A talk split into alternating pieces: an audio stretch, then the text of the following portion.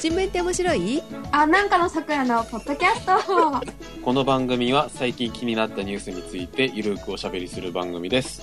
お届けするのは社会人基礎力がないかもしれないカエラと人からランチがマイブームのジェシカです。おはようございますお。はようございます。え？社会人じゃない？社会人じゃないよ。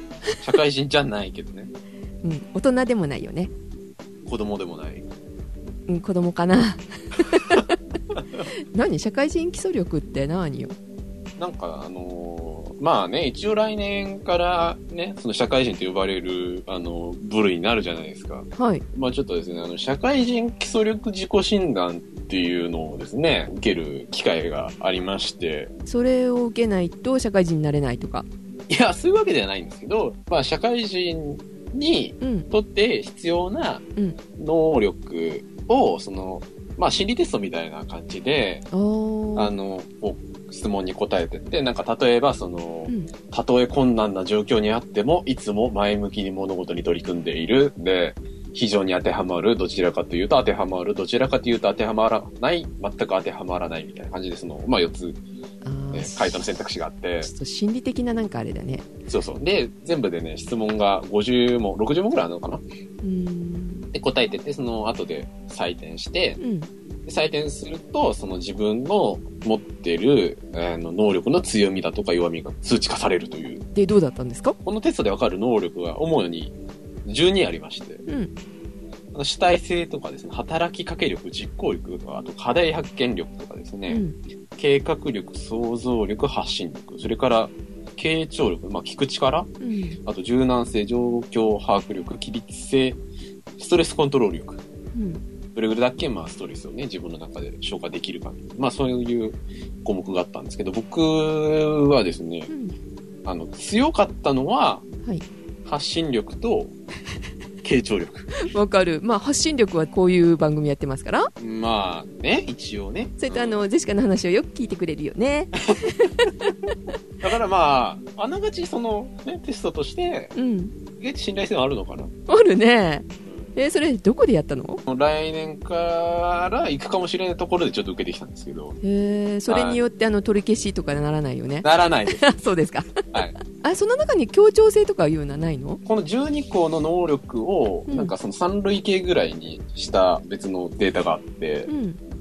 で、その中で、なんか3つに分かれると、前に踏み出す力と、うん。あと考え抜く力と、チームで働く力っていう、まあ3つに分かれるんですけど、うん。で、3つあって、その中で一番、あの、強かったのは、チームで働く力でした、おーだから協調性があるかもしれない。なるほど。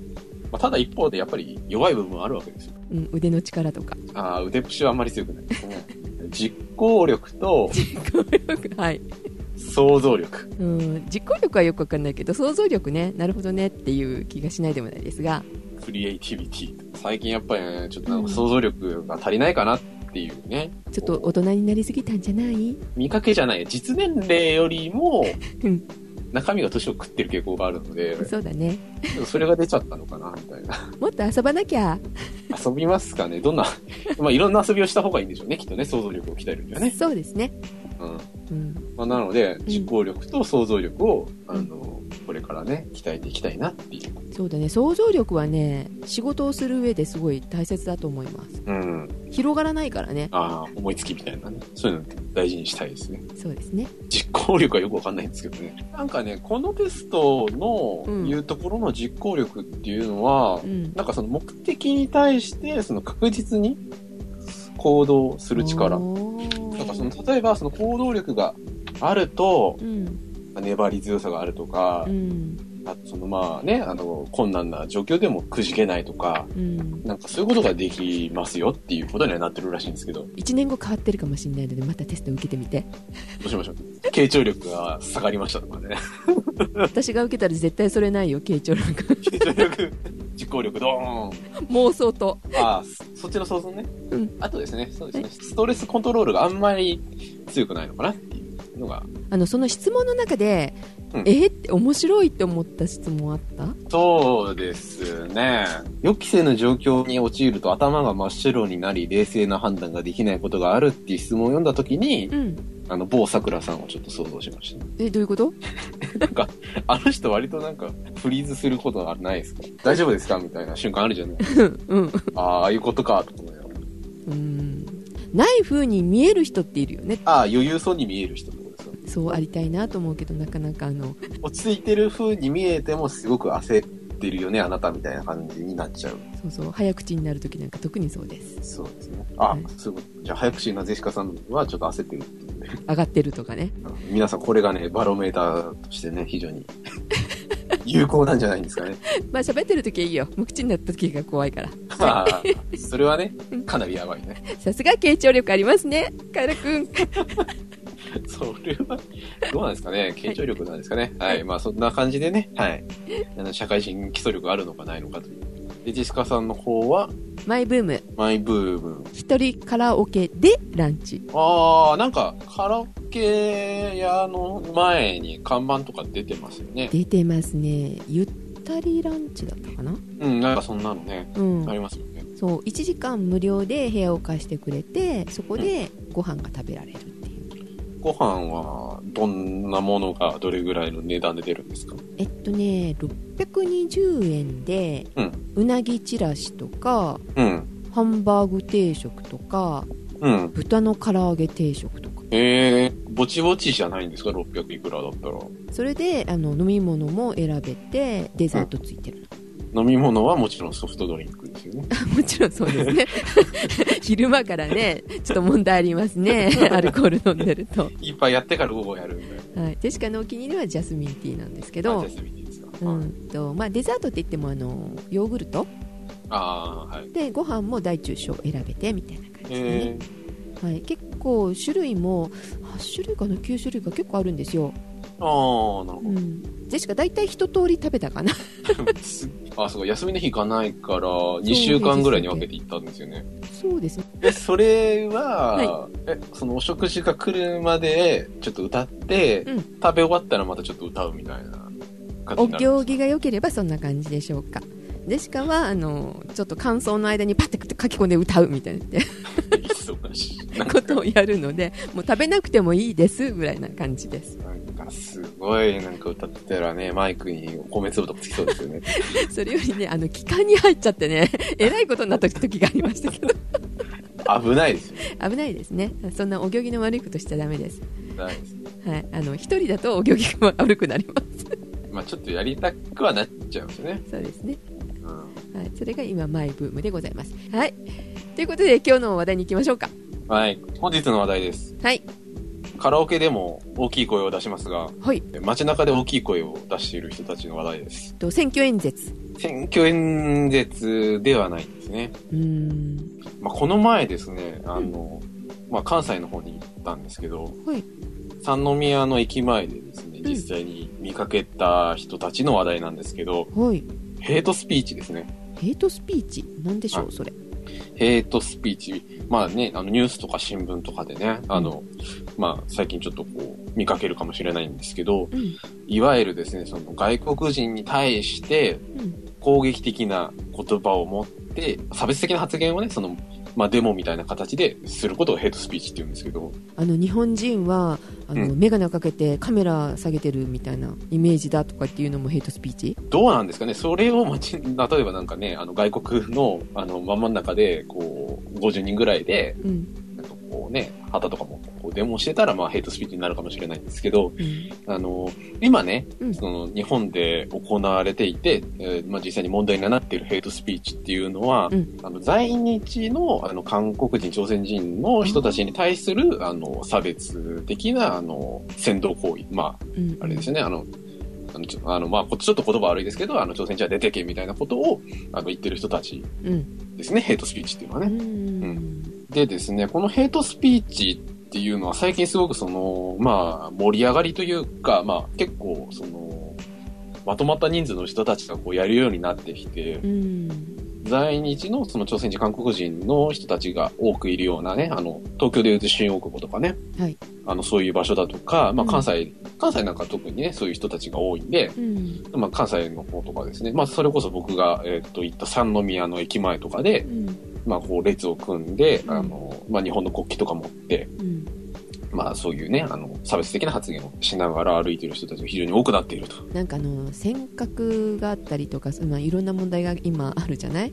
はい。あれぐらいからかな結構激しくなってきたのってそうですね、あのね、あの、インターネットとかでもね、その、まあ中国しかりですけど、特にその、韓国の、あの、ね、韓流ドラマとかあったじゃないですか。うんうんうんで、なんかね、あの、某ね、8チャンネルぐらいの放送局が、あの、すごくそれを流していることに対してね、あの、うんお前はどこの国の放送局なんだみたいな感じで、あの、すごく攻撃されてたじゃないですか。うんうんうんだからそういう流れもあって、すごく最近増えてる印象ありますよね。あのまた最近ではあの従軍慰安婦の話がね。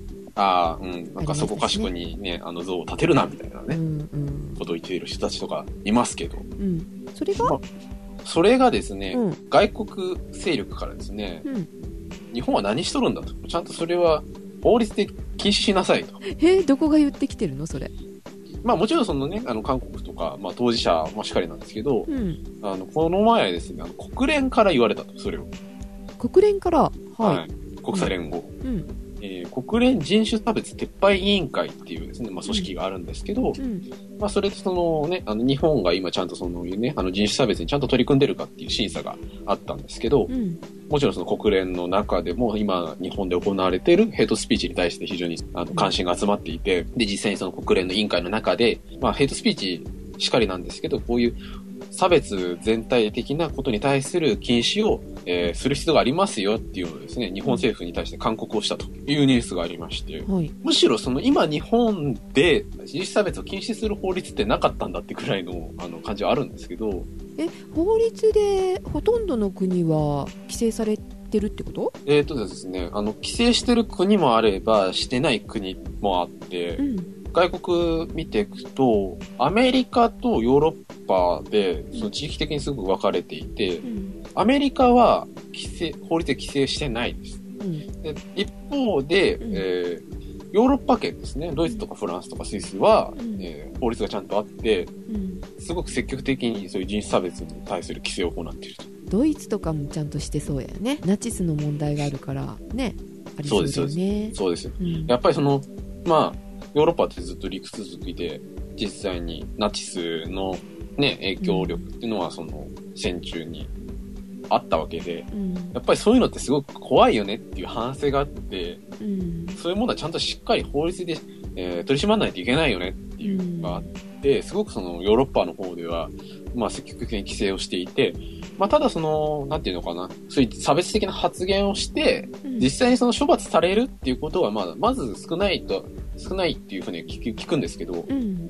まあ一応法律としてはあるみたいなんですよ。うん。まあその人種差別をしたらうん。ダメですよと法律で言っていて、うん。でただですね、その人種差別の法律があって実際にその、まあね、法律が適用されないとはいうものの、やっぱり一つすごく厳しいものがあってう、ん。まあナチズムの問題なんですけど、はい。あの、ホロコーストっていう、まあそのね、ユダヤ人を大量虐殺したっていう、あの、出来事をなかったっていうと、もう大変なことになるらしいです。あそうなの、はい。あの、ドイツですよね。うんあの、なかったっていうと、あの、罰金刑とか、なかったって言っちゃダメなんだダメなんです。これはね、やっぱりすごい出来事だったんだなっていうのが、なんか、なんとなくわかりますよね。否定することによって誰かが傷つくとかっていうこと？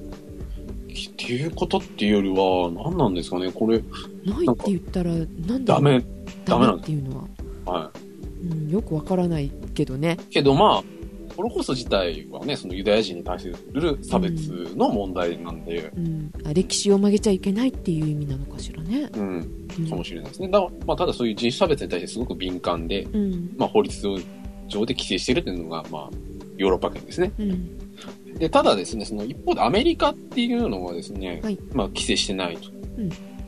で、まあ、どうして規制してないかっていうと、アメリカってすごいね、人種がすごいたくさんいるから、うん、差別しちゃダメだよって言いそうだけどね。なんですけど、自由の国アメリカとか言うじゃないですか。うんまあね。うん。なので、人種差別とかそういう不快なうんあの表現っていうものをうん。政府がですね、不快だとか、あとね、アグレッシブ、攻撃的だからっていう理由だけで、うん。そういう思想をうん。禁止するべきではないっていう判決がですね、1989年にですね、あの、判決があったそうで、で、まあそういう判例があって、規制に対して非常に消極的であると。なんで、そのアメリカっていう国の中では、まあ、いわゆるその言論の自由っていう言葉があるじゃないですか。はい。なんていうのかな、その人々は国にね、その縛られることなく、その自分の思ってることとかを言ってもいいですよっていうか、まあ、ん言う権利がありますよっていう話なんですけど、うん。まあ、それに勝る価値観はないっていうふうに考えてるんですね、アメリカは。うーん差別もありだってこと？いや、まあ、ダメだけど、うん。それを法律で規制するっていうのは違うよねっていうふうに考えてるみたいですね、アメリカは。だから、だから差別は禁止ですよっていうことは、うん。その好きに物を言っていいっていう権利をちょっとこう削ってるわけじゃないですか。領域をね。うん。言っちゃいけないことがあるっていうことになるわけじゃないですか。うん。それはやっちゃダメだよねっていうふうにアメリカは考えてるみたいです。うん。まあそういうね、あの歴史的な背景が違うんで、やっぱりその結論がやっぱりちょっと異なってくるんですよねうん。地域によって。まあそういう感じでね、うん外国ではまあ規制する国もあれば、うん。規制しない国もあるんですけど、うん。今回のお話っていうのは、主にヘイトスピーチですけど、うん。そういったものを、あの、法律で規制していいのかなっていう話です。日本はじゃあどうしましょうっていう話ですよ。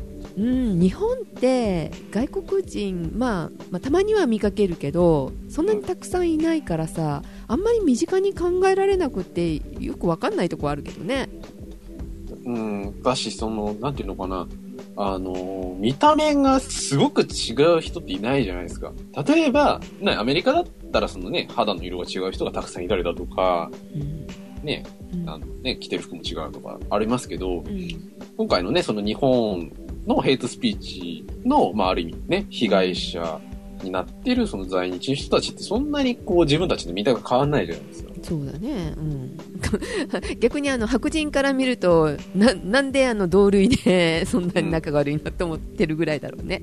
だし、そのね、アメリカの映画とか見ると、うん、なんかお侍さんがね、ドラ叩いてるみたいな。それは。混ざってますよみたいな。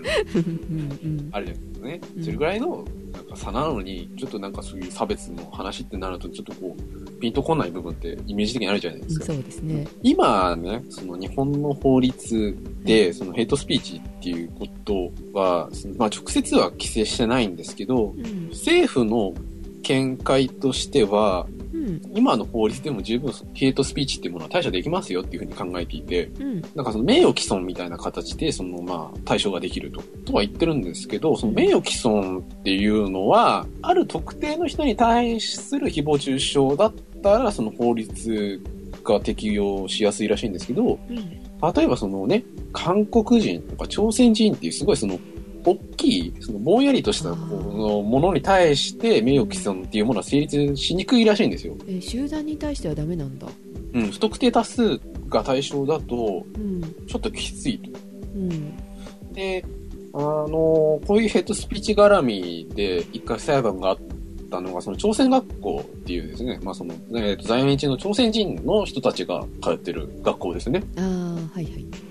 の周りで、そのまあヘイトスピーチにまあ類するような、えーことをやった人たちが裁判で相手取られて、まあ実際にその賠償をね、まあ請求されることになったっていう裁判があったそうなんですけど、ありましてね、なんか、えー、と近くの公園を運動場代わりに使ったっていうのが気に入らなかったらしいけどね。らしいですね。うん、まあ、ただその場合って、まあ結局そのね、朝鮮学校にいる人たちみたいな形で、まあある程度そのうん隠れるじゃないですか。うん、うん、なんで、まあ多分裁判所としてはそういう判断を下せたとは思うんですけど、うん。うん朝鮮人みたいな、そういうもっと大きい枠組みになっちゃうと、ちょっとその、ちょっと手が出づらい部分があると。ああれは朝鮮学校に対しての賠償だったわけよね。うん、ってことですよね。うんうんまあやっぱりちょっと法律として、そのまあね、そういう人たちを罰するっていうことに関してちょっと不十分な部分はやっぱりあると。うんうん、そうは言うもののね。うんまあそういう状況に対してどういうふうに改善するつもりなんですかと。うん日本政府は。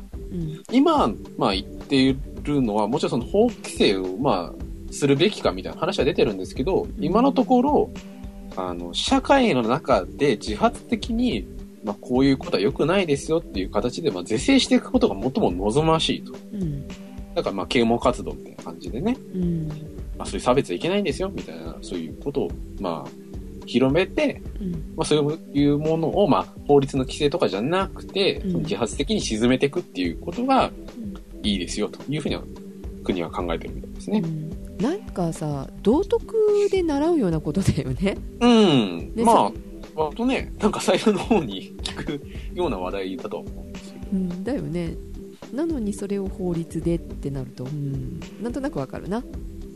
まあ、だけど、うん。一応やったのうに、ん。そういう人たちがいるんだったら、じゃあ法律で規制しないとまずいですよね、みたいなことも考えられなくはないですよね。そっか。法律をね、うん。その、まあ、規制するべきかする、するべきじゃないのかっていう形で、その、まあ、政府の中でその検討を重ねてるみたいで、その中でですね、まあ、自民党内で、8月の末にですね、まあ、その、ヘイトスピーチの対策を検討するプロジェクトチームっていうものがあるそうで、うんうん。でも初会合を開いて、もちろんそのまあヘイトスピーチをどうにかしましょうっていうこともうん。話し合ってるんですけど、うん。それとは別にうん。国会議事堂などの周辺、まあ、国会議事堂の周りだとか、あとうん。外国の大使館うん。の周りで大音量の外線とかデモうん。を規制するべきですよねっていう話が出てきて、それヘイトスピーチじゃないじゃない。なんかちょっと違うよねっていう、なんか話の軸がおかしいよなみたいなことが出てきたそうで、うん。国会、特に国会周辺ですよね。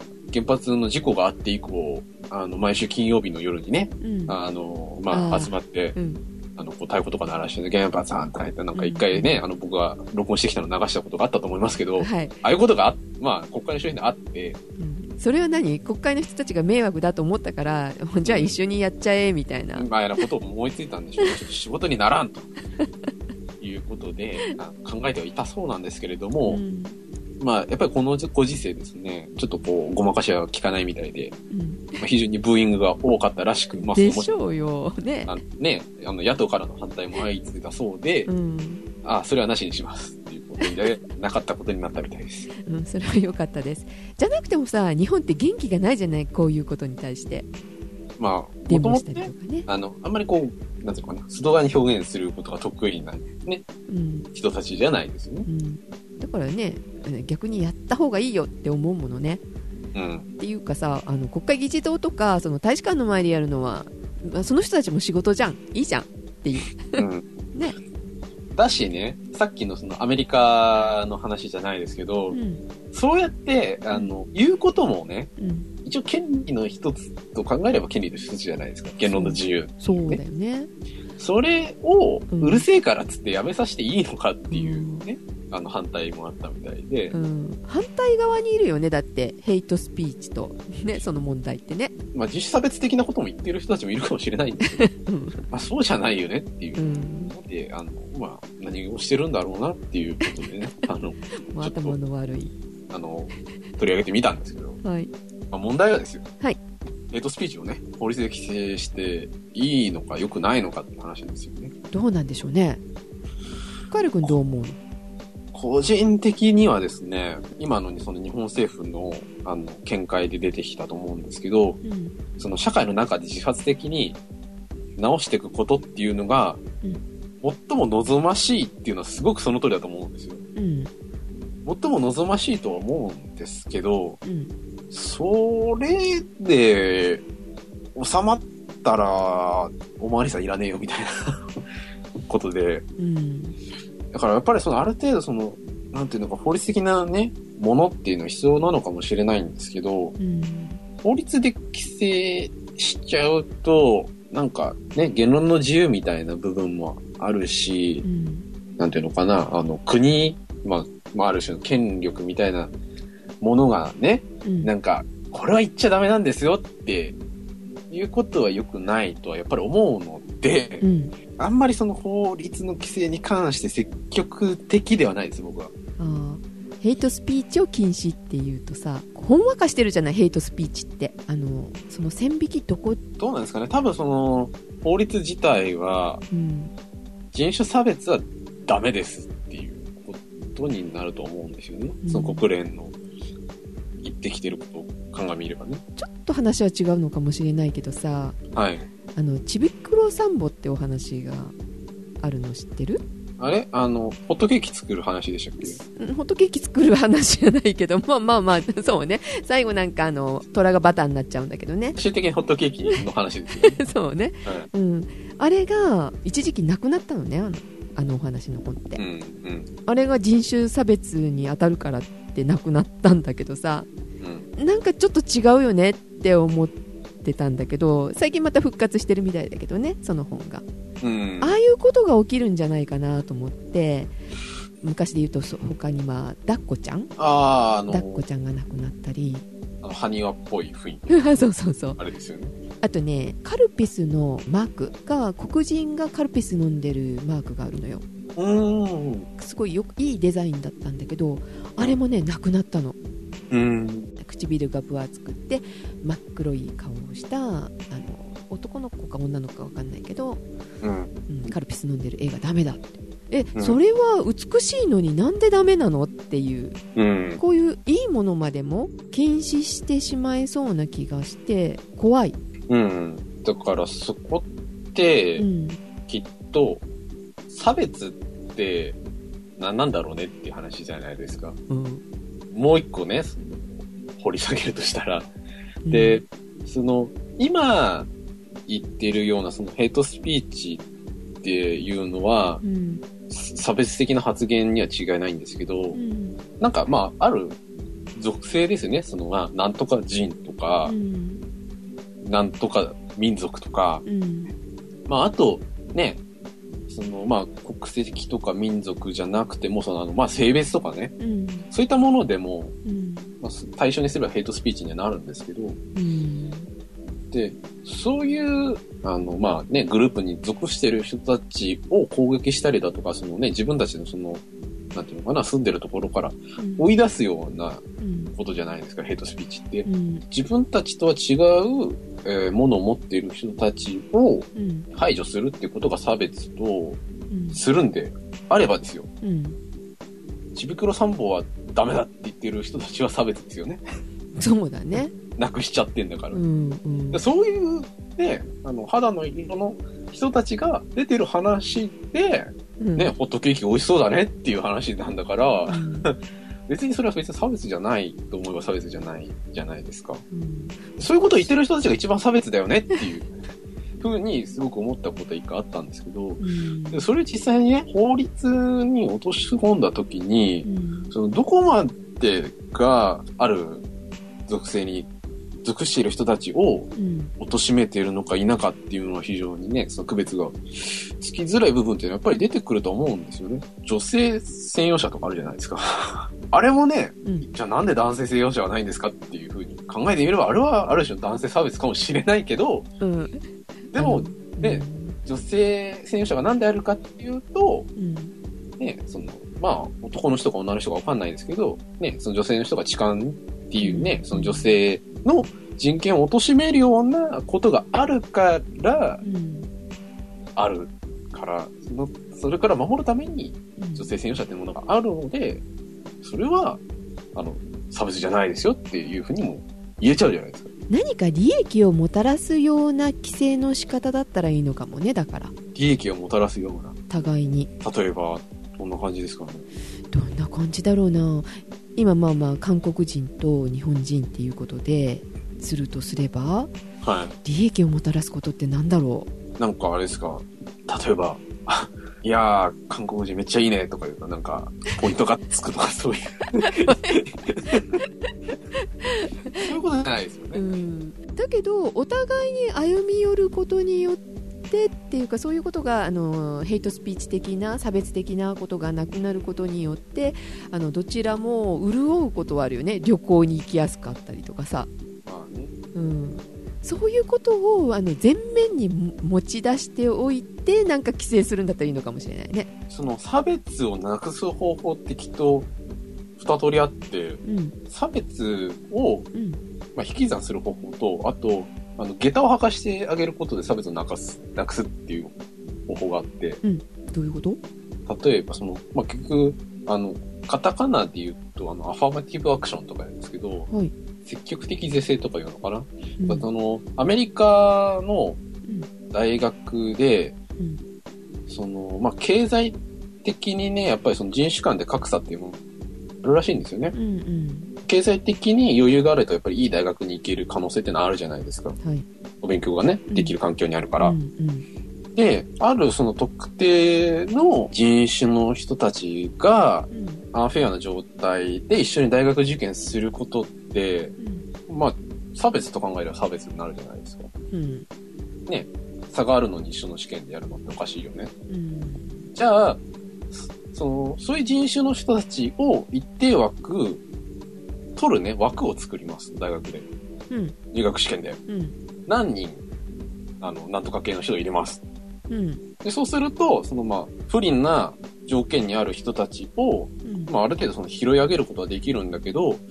結局その同じステージ、同じ条件でう、ん。そのいい、その人たちよりもいい点数を取った別の人種の人たちが漏れちゃうことが起きるんですよね。別枠になって、その人たちを取るから。うんうんそれは、だからその、その人たち、その、なんていうのかな、今までその差別してた人たちを救うっていう意味ではすごくその、ね、差別はなくなってるんだけどう、ん逆にちゃんと勉強してる人たちがなんで、あの入学できないんですかっていう問題が発生しちゃうんですよ。うんなるほどだから、その差別をどういうふうになくしていくのかっていうのが、最初に出発とし、出発点としてあって、じゃあこういう法律が必要ですよねっていう考え方をしなきゃいけないのかなっていうふうには思いますよね。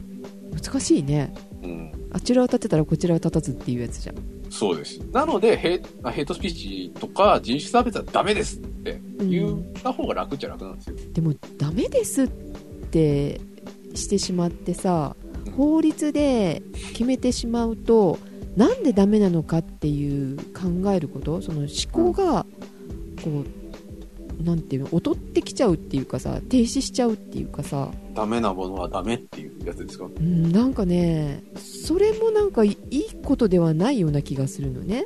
うん。言論の自由とそのそのなんていうのその制限っていうのと似てると思うんだけどうん。制限しちゃうと例えばあの今の中国は少し良くなってきてるけど、うんまあ、社会主義国だったりとかするとあの言論の自由なかったわけじゃないそうするとあの、同じ考えしかできなくってこ怖いことになるよねうん。極端な話なんだけど、うん。それと同じことができ起きちゃうんじゃないかなと思ってそれが怖いかなってジェシカ思うの。でも、なんですかね、その、法律がうん必要だっていうふうに考える人たちにとってみればですよ、うん。言わずもがなじゃないですか、人種差別しちゃいけないっていうのは。でも人種差別はいけないことは分かってるじゃない。それをいけないってあの道徳的にやっぱり分かれる分かれるように人間が進化しないといけないと思うんだけどねあの法律で決めることってその人種差別によって殺人が起きるっていうのだったらそれはもちろんダメだうん。けど黒いからダメだとか黄色いからダメだっていうのではなく他のことでヘイトスピーチ起きてる可能性もあるじゃない、うん。まあ、いろんなね、あの、差別になる対象はいろいろあるわけですからね。うん、なんでダメなのかっていうところを考える力もやっぱり必要だと思うからうん。規制するのっていややっぱちょっと難しいんじゃないかなっていうかしない方がいいんじゃないかなって気はする、うん。なんていうのかな、そういう、すごく大げさな言い方をすればう、ん人間がね、成長するためには、ね、頭を使ってなんでダメなのかなっていうふうに、まあ、考えることってやっぱり必要だと思うんですよね。だけど、うん実際にじゃあ傷ついている人たちっていうのはどうやって救済するんですかっていうふうに思うと、うんいや、そういうことだってお勉強の材料になるんだからあなたたちは我慢してくださいねとは言えないじゃないですか。いやだけどさ人間って傷つかないとこの痛みがわからないと人に優しくなれないっていうのもあるじゃないいや、でも、あの、まあまあ、ね傷の具合にはよるとは思うよちょっと話違うかもしれないけどこういじめでもさはい。ちょっとしたいじめってやっぱりちっちゃい時ってあるよねうん。兄弟間でもあるじゃない、まあねう。ん、それを経て大きくなっていくんだけれどもだからちょっとした傷は知らないと大やけどを起こしたりとかもするわけじゃんうん。痛みを分からずにやってしまう方が私は怖いと思うので、まあ、痛みを知れっていうのはすごく重要なことだと思うんですけど、うんやっぱりペナルテティっていうのはやっぱりどうしても必要だと思うんですよね。だから、あの、先生に怒られるとか、うんお母さんに怒られるとか、うんいろいろ子供ってそうやって経験してくるわけじゃないですか。うんで、まあ、それは、まあね、例え話っていうのはすごくわかるんですけどう、ん。実際にその大人が社会で、しかも、あの、人種とかね、そういうすごい大きな問題に対して、うん。ね、差別的な発言を行うことって、やっぱりなんか、い痛みを知れとか、そうな、甘っちょろいこと言ってて、いいのかなって、なんかもうちょっとそのね、急がないといけないんじゃないのかなっていうふうに思うんですよね。うんで、あと、やっぱりその国連にこういうこと言われてるっていうのは結局その、お前たち国としてどういうスタンスでいるつもりなのっていうふうに、まあ言われてるわけじゃないですか。うんで、そこで、まあ、一応憲法でね、そういうことはしちゃいけませんよというふうに書いてはあるものの、うん法律でないっていうことは、じゃあお前たちそれの話にしてるってことでいいのよねって、そういうね、特にその差別受けてるような国の人たちの、えー国の、まあ人たちは思うわけじゃないですか。うんで、あの、ヨーロッパとかだと一応法律ではまあ定められてるけど、実際にはそのね、処罰されることはまあ少ないっていうふうな、まあね、あのう、ん法律の使われ方をしてるわけじゃないですか。うんだからそういう形でその、まあ、ある種、その、まあ、建前にはなっちゃうと思うんですけど、うんまあ、どっかでね、そういう、なんか、けじめみたいなのを一回つけるべきなんのかなとは思うんですけど、でもやっぱり、法律で規制するのはあんまり積極的に賛成できないなっていう、ちょっとこう、あの、ジレンマがあるんですよね。だから、実際に自分たち、自分がね、僕自身が、あの、まあ、非差別者ですよね。実際にそういうことを言われる立場になった時うに、ん。まあ、法律って、まあ、ある種のね、正義じゃないですか。うん。そのね、地域におい社会においても。うん。だから、例えば、まあ、学校でですよ。うん。僕が、まあ、何人かのうん。生徒からいじめを受けていて、はい。で先生に例えばね、こういうことがあって、うんね、なんとか君たちが僕たちをいじ僕をいじめてくるんですって言った時に、いうんや、大変だね。うん、でもね、これも勉強なんだよって言われた時に、それで、あ、そっか、勉強かって思えるかどうかっていう話じゃないですか。いや、お前、ふざけんなよって思うのがやっぱりその人情じゃないですか。うんどうにかしてくれよと思うじゃないですかう。んで、まあ実際に裁判を起こした人たちもいいるわけだと思うんですけど、それがね、その国の法律みたいな話になった時に、うんそれでね、なんかこう飲み込める自信は僕はないんですよね。難しいねらしいですよ。ヨーロッパでそういう法律が決まってる法律でちゃんと守られてるっていうけど守ってないよね本当はっていうのがたくさん例があるよねまあね。法律で規制したからそれでいいの？っうん。ていう面もあるじゃない、まあ、それで投げっぱなしってやっぱりダメだと思いますけどね。なんかその、教育みたいな部分で、やっぱり絶対、ね、ね、永続的にそのカバーしていく必要性っていうのは、やっぱりあると思うんですけど、うん。まあ、それがあるとしてですよ。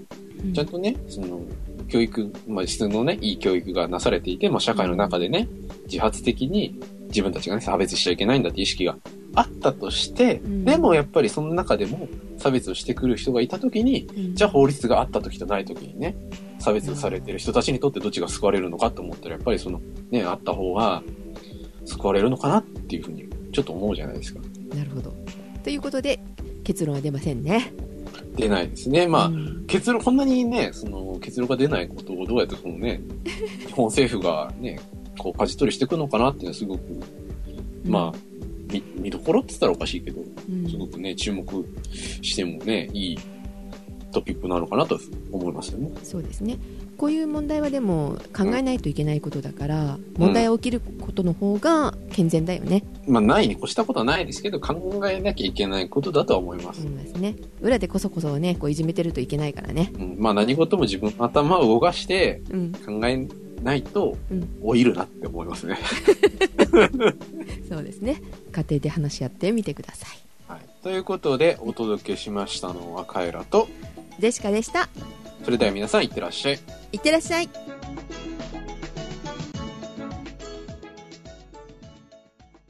いやー難しいよね。まあでも、人種差別ってさ日本でもあるのはあるじゃないの？民族的なあの北海道とアイヌか。ああいうのとか、まああとブラックとかね。うん。あるし県民性も言うじゃん。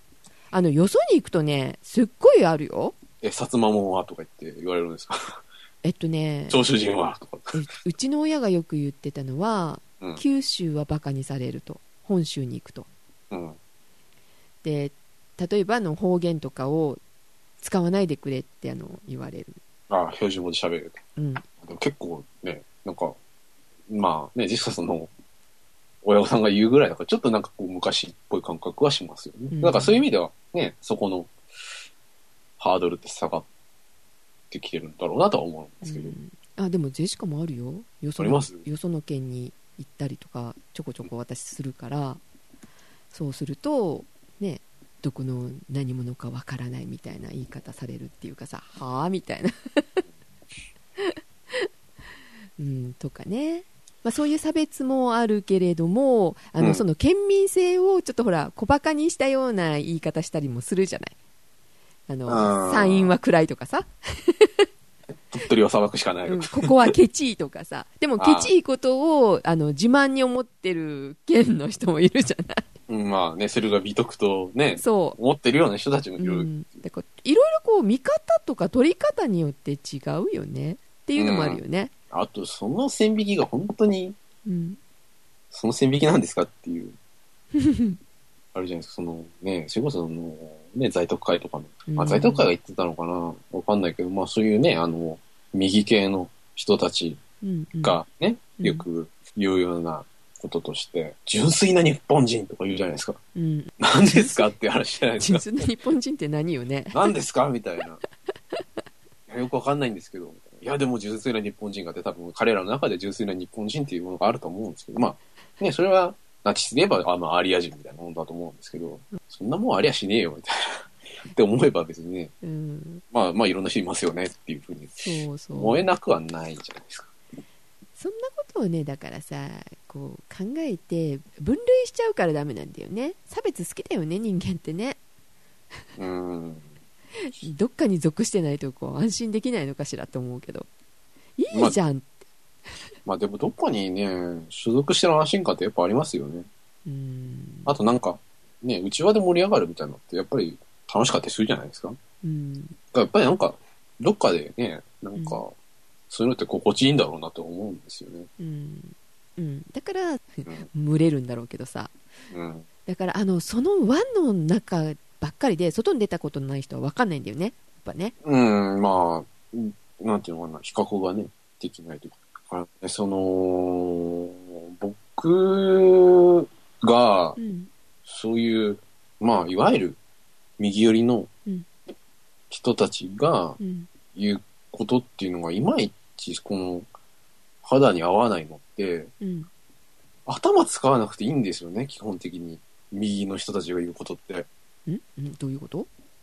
例えば、うん。まあ、それこそそのね、うん朝鮮人がいけないんですとか、うん。まあ、やっぱりその強い国になって、うん。他国に負けないようにしましょうとか、まあ、それは左の人でも言うことはあると思うんですけど、うんうん。あとそのね、その、やっぱりその共同体みたいなものを大切にしてみんなでこう仲良く生きていきましょうとか、うん。まあそういうふうなことって言うと思うんですけど、うん。基本的になんか聞いてて気持ちいいじゃないですか。うん。あ、自分たちってその誇りある民族の人間なんだなとか、うん。酔っちゃうよね。酔っちゃう。うん、まあ、まあ物によるけりだと思うんですけど、うん。でやっぱりそのね、保守系の人たちってやっぱりなんかそういう側面ってあると思うんですよ。うん。ね、そこって、なんかいまいちこう、頭使わないよなっていうのがあって、やっぱりなんか、そこがね、なんかちょっとね、お肌にね、染み込まない感じがするんですよね。まあ逆にその彼らからしてみればね、その左寄りの人っていうのは何にも反対して、お前らじゃあ何がしたいんだみたいな、そういうね、うん。反感を覚えるとは思うんですけど、うん。でも右と左がねどっちも同じようにいるからいいよね。うん、まあそれで次映画撮れると思うんですけど、だからどっちかがいないといけないんだよ。でヘイトスピーチで盛り上がりすぎてだからあのナチスみたいなことうん、になってしまうと国挙げて酔っ酔っちゃったじゃないあれってうん。ああいうことになったらいけないからそこの法律は必要かもしれないね、うん。まあ逆言ってもしかりですけどね。